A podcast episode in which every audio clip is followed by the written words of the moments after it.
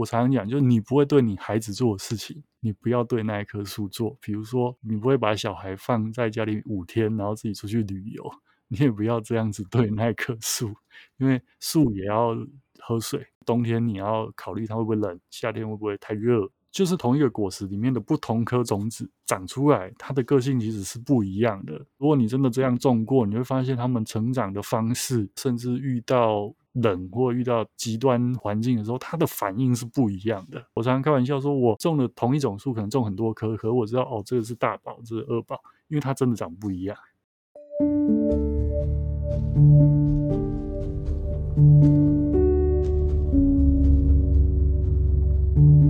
欢迎收听《迷诚品》Podcast。在成品选书单元里，我们将分享成品书店专业团队每个月依据创新观点、独特视野、反映时代跃动等原则，从万千书海中精选的推荐书目。大家好，我是李慧珍。近期的电影圈相当热闹，除了《捍卫战士》中风采迷人的阿汤哥，剧情进入终章的《侏罗纪世界》。最值得期待的，莫过于睽违十三年即将上映续集的《阿凡达二：水之道》。《阿凡达》这部电影曾占据影史最高票房纪录超过十年。故事里的潘朵拉星球和纳美人构筑了全然不同的世界观，其中人与动物、植物乃至万物的生命平衡，是书中琢磨最多的概念之一。电影中的神树伊娃，不仅是族人精神信仰的中心。更是生命能量的源头。今天的节目中，我们要和大家分享的好书《寻找母树》，讲述的就是森林中树木的奥秘。原来树木不仅能传递能量、传递养分，甚至能像人类一般沟通交流。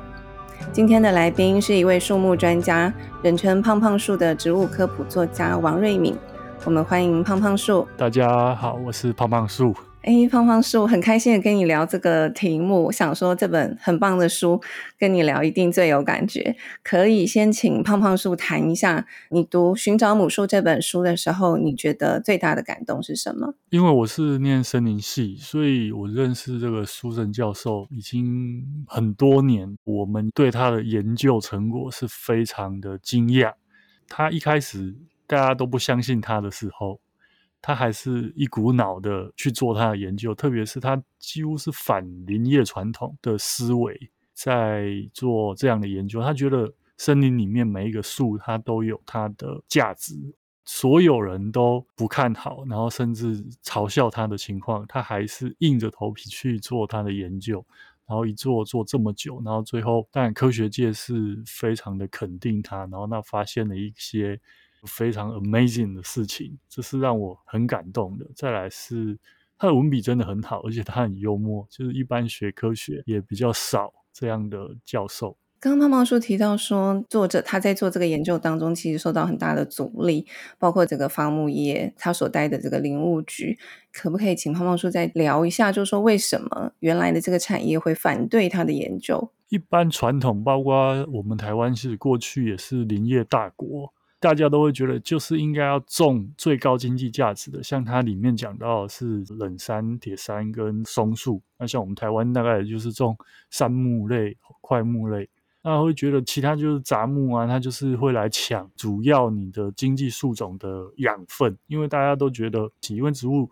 生长大概就是需要氮、磷、钾这几个基本的养分。那你把它种在一起，它就只是多了一个竞争对手，会害它长不大。传统的观念是这样，所以你叫大家把这些所谓的杂木留着，其实大家会觉得那就是浪费生产空间，降低整个经济收益的规模。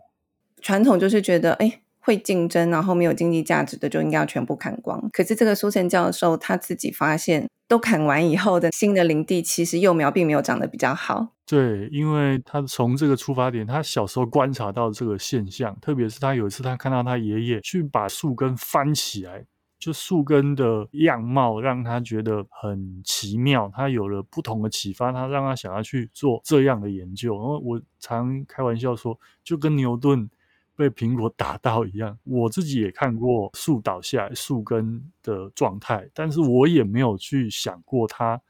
做的这方面的研究。只能说他就是天选之人，他选了一个很神奇的题目，然后也确实做出了一番的成果。我觉得科学家的眼睛，或是像您对植物、对大自然很关注的人，有时候我觉得好像。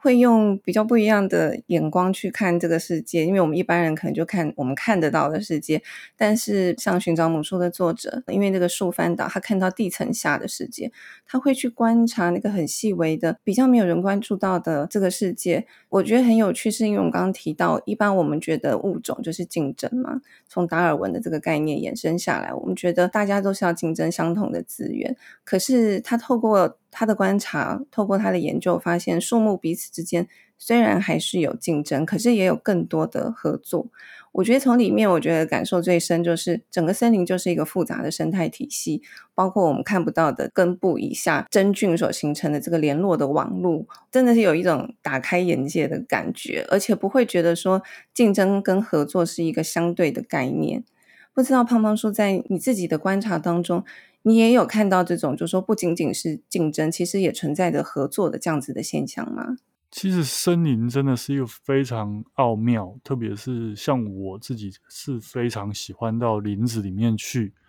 他提出来这个概念，其实对整个生态都有很大的冲击。那像上个世纪末，其实科学家一直在找为什么热带雨林或者是珊瑚礁，明明就是有那么多竞争同样位置、同样资源的生物，可是它的多样性为什么会这么高？就科学家一直想不透。照理说，你是竞争的关系，不应该同时存在。因为达尔文讲的是适者生存，上个世纪初，尤其是一战、二战的时候，讲的是这样的概念。可是上个世纪末，科学家透过一些研究，发现植物会错开彼此繁殖的时间，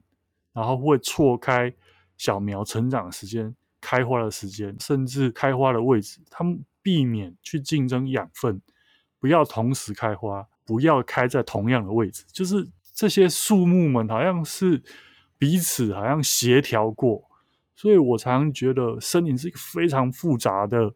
网络，它就像人的社会一样，就是里面有好人，也有捣蛋鬼，有的就是会愿意帮助其他人，有的你就会发现它的存在就是破坏整个平衡，所以我觉得这个是一个很神奇、很 amazing 的状态啊。然后再加上你在看苏轼教授研究，你会发现，嗯，对，他们是能够传递讯息的。那这也是这过去这十年来科学界做了大量的研究在这部分。我觉得之前没有这样的观念的时候，世人可能真的会很习惯觉得植物就是没有生命的。虽然说它也会生长，可是比如说我们使用的这个中文字就知道了，我们常常会使用没有生命那个它来描述植物嘛。可是，常常就是看了这些书以后，了解了这些生态，在使用这个它，我觉得会非常的心虚。其实那样子的生物，虽然说它长得比较缓慢，我们不容易看到它的生长。可像刚刚胖胖树讲的那个复杂的体系，我觉得真的非常奥秘。它为什么可以容纳那么多的多样性存在？彼此虽然有竞争，但是并不妨碍互相的成长。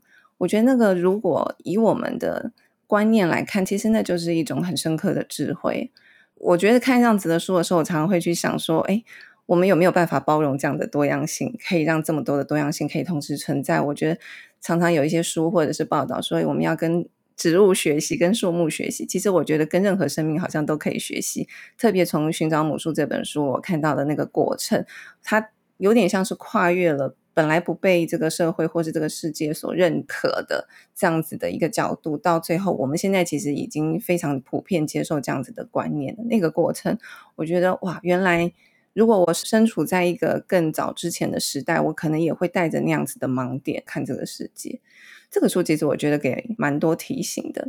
那另外想请胖胖叔聊一下真菌，因为我同时在看另外一本书叫《真菌为宇宙》。所以看寻找母树就非常非常有感觉，觉得哇，那个地下的世界真的是热闹非凡。然后那个真菌可以延伸的范围，他们可以做到的事，好像就是一个真的再怎么去探究，好像都没有尽头的一个世界。不知道胖胖叔带大家在野外观察这些植物，或是你自己在林子里面走的时候，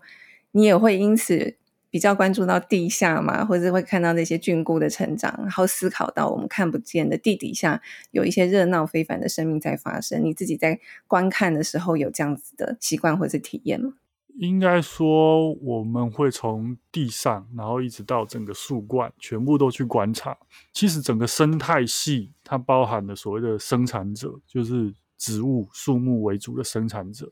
然后会有消费者，就是大量吃植物的，不管是昆虫、动物也好，或者是吃动物的动物。整个生态系它要健康，它一定要有真菌，就是所谓的分解者这样的角色存在。只是一般看到真菌，大家都会觉得，哎，好像离我很遥远。其实真菌离我们非常近。我常常讲，像最近天气常常都是夏天午后雷阵雨。这几年很多朋友在家里面种观叶植物，然后常常就问我说：“哎，瑞敏，那个我家的花盆长菇了怎么办？”我说：“其实你可以不用理它，因为它扮演的角色就是帮你把一些枯枝落叶或养分，把它分解成植物可以吸收利用的状态。”那我自己到世界各地去，其实都会去观察那种很漂亮的真菌。那因为肉眼很就看得到，但是其实像我自己。在整理植物的时候，你就会发现，其实植物的根，像我最近一直在换盆，你把花盆拆下来，你会发现根上面其实有很多真菌，是更小的，就是它是在地底下的。那甚至植物会有所谓的根瘤菌，就是它跟真菌也会有一些共生的现象。那再进一步，像这种传递物质，这个也是我们过去。在我念书的时代，没有的新的科学的进展。那当然，因为现在随着科技的进步，我们的量测仪器越来越好，可以量测到越来越多肉眼完全无法看到的世界。所以我想要跟大家讲，就是每一个生物它存在自然界整个生态体系里面，它都是必须的。也许我们不知道它存在的意义，那是因为我们的科学。还有限制，但它维持整个生态系统的完整，我相信它都有它的价值。那胖胖叔，你怎么看他这个书里面提出的问题？其实到后来就说比较普遍被接受了他的观点之后，可是这个伐木业好像这个改变不是一夕之间可以改变。回到我们自己的伐木政策，你觉得要维持这个生态的多样，保护这个环境，跟我们想要追求的这个经济的目标，是有可能达成一个理想的状态吗？经济栽培这件事情，我用另外一个大家可能更熟悉的来举例，就是一般现在大家台湾，尤其是国内越来越多人可以接受所谓的有机栽培，因为过去大部分就是强调要施肥、要喷药，让它可以长得快又好。可是它其实是一种不断的消耗土地能量的方式。然后因为你前期的施肥、喷药之后，未来你可能很难再栽培同样的作物。那你有可能就会有粮食危机。那所以整个造林业也是这样，你要让所有的业者普遍接受，它的经济收入可能在前期雪崩式的下降，可是慢慢的就会发现，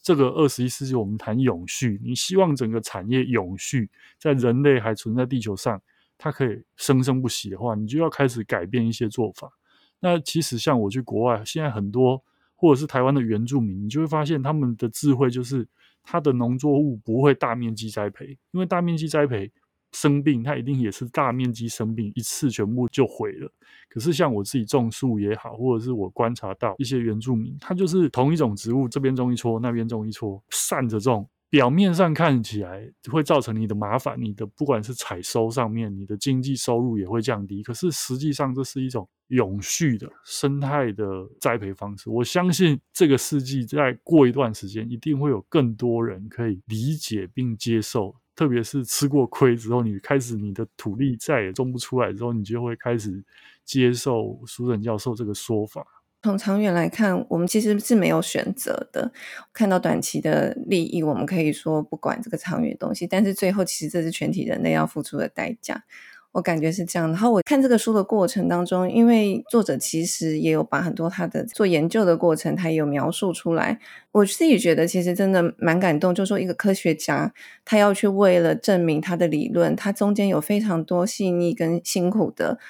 尤其我们刚刚讲说，树就是一个生长比较缓慢的生命，要做的这个研究的时期，其实要拉得非常长，是好多年，甚至十年以上。所以我看他做的研究，他有做很多的比较，有的是跟其他的树种混合的种，就是原始林本来的样貌；另外一种就是真的把其他都砍掉，还有一些是可能呃，它有真菌，有一些是完全没有真菌。那那个结果就非常显而易见。所以有时候我觉得看待这个生态的问题。我们可以保持着那个是树，那个是森林，跟我们没有关系。那我们只要要我们要的就好了。可是越去了解这些，越从科学家所做的这些成果去理解，就会发现其实那件事情跟我们好近哦。然后有时候读跟生态有关的书，我自己会觉得。我们现在看似好像还可以负担，可是也许不知道哪一个临界点，就像胖胖叔讲的，那个生态是会崩解的，然后那个粮食的危机是立即的。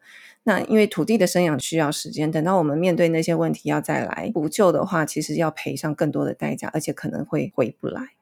所以我觉得胖胖叔在做的一些事情，我自己觉得很棒，就是你会传递很多的观念。那我不知道，如果说今天我们谈这个书是一个发声的机会，胖胖叔会觉得让更多的民众如何知道一些你觉得很重要或是很关键的观念是什么，或是我们在跟大自然相处的时候，像很多民众都很喜欢去大自然去步道，去度过一个假日，可是不见得对那里的生态是有意识。或是有理解的，就说如果这是一个发生的机会，胖胖说会觉得希望民众可以保持的什么样的观念，或是觉得他们应该要理解什么来面对我们的大自然。这几年就像一开始讲到电影《阿凡达》，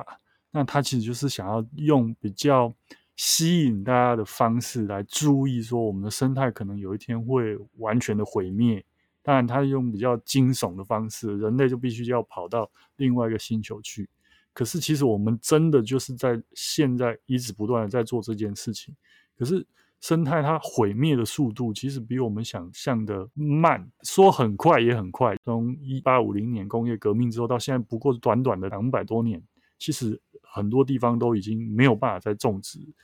可是说慢啊，就是在人类有限的生命里面，就是可能会感受不到，所以会目光很短浅的，比如说。某一个国家的前总统，他们就完全不管，我就觉得很瞎的。但科学家要做的事情，就是不断的用各种数据或者是比喻来告诉大家，这件事情是非常严重的。就是你吃得到饭，不代表未来你的小朋友吃得到饭。那有一些电影，它就会描述未来可能就土地上已经干到你种不出东西了。那你真的希望你的子子孙孙生活在这样的地球里面吗？甚至我我常常讲，就是连动作的电影这种变形金刚，它其实就是在讲变形金刚星球已经整个完蛋了，它还要来抢地球资源。那会不会有一天我们需要开着太空船去别的星球去去抢别人资源？这听起来好像离我们很遥远、很科幻，可是它确实是不断的一直在发生在我们日常生活中，特别是当你。自己家里面有一块小小的地，你就会发现，我这一次种东西还还不错，两次三次之后，它开始长不出来，或者是用最简单的，就是你自己买一个盆栽，然后种几颗薄荷，然后采收几次，你会发现薄荷越长越差的时候，你就知道那个就是土地地力已经被耗尽了。就你可以自己实验看看，你就知道它是很显著的。那我们现在因为土地好像还种得出东西。然后还会因为农产品出口问题，大家还要支持国产农产品。可是再继续这样下去，几代之后，有可能真的大家会面临就是我们种不出东西的那种窘境。我们现在谈这个话题好像有一点严肃啊，但是我自己也想要跟听众、跟读者分享，我看这个书的感觉其实一点都不严肃。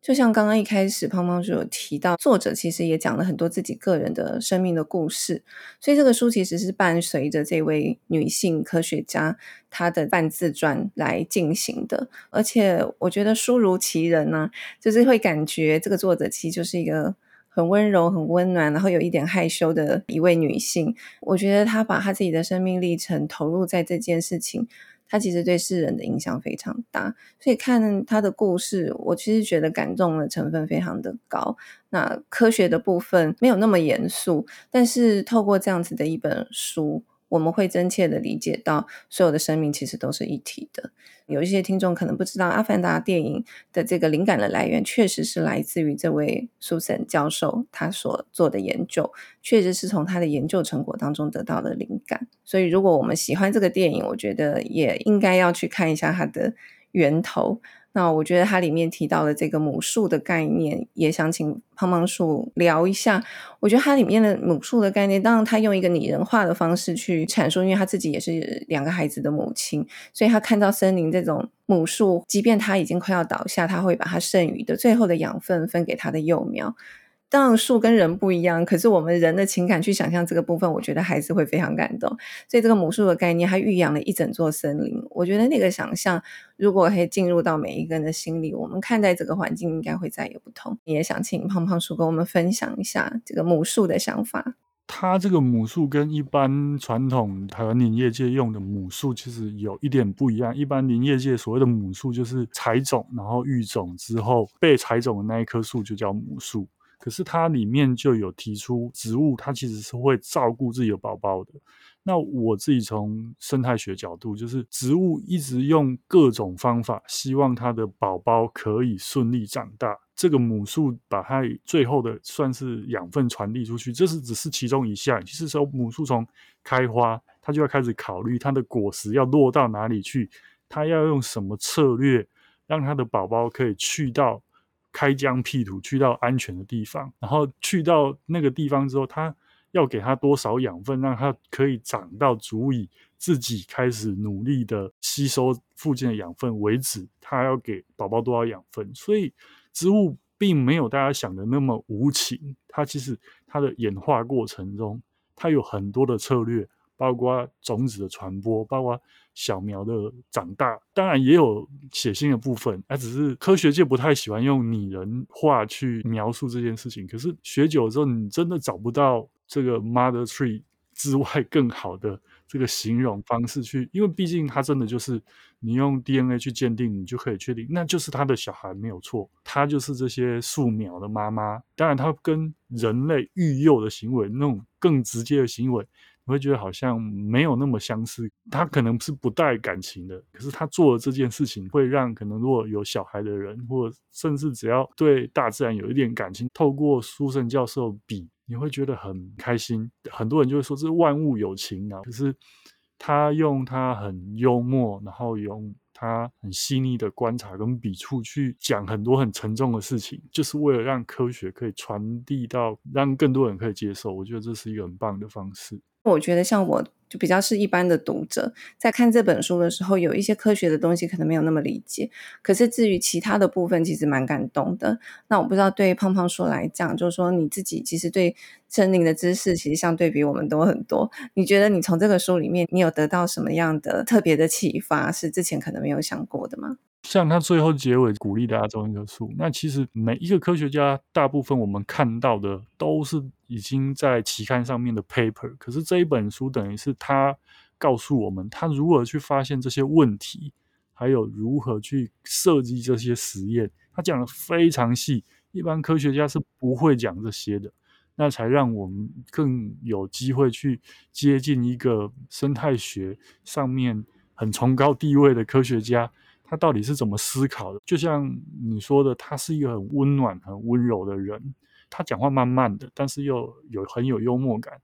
哦，所以我会觉得读他的故事，我的启发就是你从很多细微的地方，然后去做一些大家都叫你不要做，其实有时候你反而去做这些你直觉相信的事情，你会得到一些。意想不到的收获，特别是这种众人皆反对的事情，需要很大的勇气。因为真的你要投入一辈子的时间去做这些研究了。因为像我们常开玩笑，进了森林系念研究所，你就要比别人多一两年的准备，因为树长得就是很慢。那在这么缓慢的生命下面，你也可以试着让自己的心慢下来。大家试着在这个资讯快速轰炸的时代，你去种一棵树，你去观察它。很缓慢的生长姿态，其实可以得到很多很多人生的启发。对啊，胖胖树刚刚讲的好棒，因为我其实常常也觉得这就是读一本书的收获。就是有时候我觉得我们读一本书，并不是要获得一个立即的一个简单的答案。我自己的经验是，我觉得书给我最多的帮助，常常是。背后的思考的方法，就是学习这位作者、这位科学家，他是怎么去思考事情，然后面对问题的时候，他是怎么去寻找解方。可能因为我自己也是女性，然后对于这位女性科学家，她面对这么强大的这种对立或指责的时候，其实特别有感。就是在书里面有几个部分看了，其实哇，会替她觉得很不容易。譬如说，他要上台去做简报的时候，他本来其实是一个很害羞的人，但是因为他要去发，要去告诉大家一些重要的讯息，他必须要去练习。去上台说话，去发声。那台下这些林务局的长官或者其他同业的那种嗤之以鼻的那种，不管是发出声音干扰他，或者是当面就是比他人高马大的男生，就是当着他的面呵斥他，对他咆哮，就说这样子的情景。但是他还要走这条他觉得是他看到的这个真相、这个真理的面前，他还要继续往前走。我觉得真的是。很不容易。另外，就像刚刚胖胖叔讲的，就是去学习他这个思考的过程，我觉得这真的是很珍贵的部分。好，最后不知道胖胖叔还有没有什么要跟听众或者读者分享的，关于你看这本书的心得，或是你现在在做的事情。我想很多听众喜欢这一集或者喜欢这本书的话，也一定会很关注、很喜欢胖胖叔在做的事或你写的书。嗯，我在推荐大家一个看这本书的方式，就是这几年其实很多人都要看一些疗愈的书，因为说真的，因为疫情，因为工作压力、生活压力，那其实它这里面过关斩将的过程其实是很舒压的，就是 这本书其实也是一种算是心灵鸡汤吧，你也可以这样的角度去看。他用他自己的经历，那你可以用这个方式再回过来看你自己的生命。我受到蛮多的鼓舞的，因为我也曾经有遇过被白眼啊，或被 抨击，各式各样的事情。他走过来，我觉得大家就可以用这个方式去理解这本，就不要把它当成是科普书，你把它当成是一本好看的一个人的传记。那他只是在讲故事的过程，带一点生态学的知识，想要让你多关心一下我们的地球。我没有想过这样的角度，诶，谢谢胖胖叔。我觉得确实是好像有一个疗愈的一个角度可以来观看他，因为我记得这个作者他其实本来有一个非常幸福圆满的家庭嘛，有两个小孩，然后跟先生感情很好。可是随着他在这个科学路上的追求，他中间也经历了跟先生的分开、离婚。然后后来他有一个新的女朋友，包括他后来他自己得了癌症，然后后来治疗康复，中间当然有非常辛苦的过程。所以确实，我觉得好像也让我们看了他自己的生命的一个简史。然后确实，我觉得这个当中也会得到很多不同的鼓励跟启发，因为他的经历很多时候也是我们在不同的层面上会遇到的一些遭遇。我觉得这个关于大自然的书，其实我觉得好像还有很多可以延伸、可以去谈的。那我觉得，也许在这个时间点，刚好是疫情的关系，有时候我觉得一个停顿的时间，刚好就是一个可以思考跟沉淀的时刻。这个时候来读这样的一本书，我觉得也许大家可以。读到生命的故事，然后也可以读到对这个世界的理解，我觉得是一个很适合现在推荐的书。好，今天谢谢胖胖叔来跟我们分享，应该有很多听众已经认识胖胖叔，也有追踪他的本专。那有一些还不认识的朋友，我觉得我们在读国外的这个作者的故事的同时，也可以来追踪离我们比较近的，可以去接近胖胖叔所提倡的一些东西，或者是他所办的活动，还有他写的书，我觉得。对于这个大自然越多的关注，其实也是在帮助我们自己跟下一代一个更美好的未来。那再次谢谢胖胖叔今天的分享，希望透过今天的节目内容，听众朋友能更了解我们所处的世界，人与万物的关系，并从中获得生命的感动。今天的节目就到这里，邀请大家到诚品书店全台门市，或是点阅节目简介的诚品线上书籍连结，查找大块文化出版的《寻找母树》。树联网的秘密。如果你喜欢这集内容，请订阅我们的频道，在收听平台给我们五颗星或推荐给朋友。谢谢大家的收听，也谢谢今天的来宾胖胖树。我们下次见，拜拜，拜拜。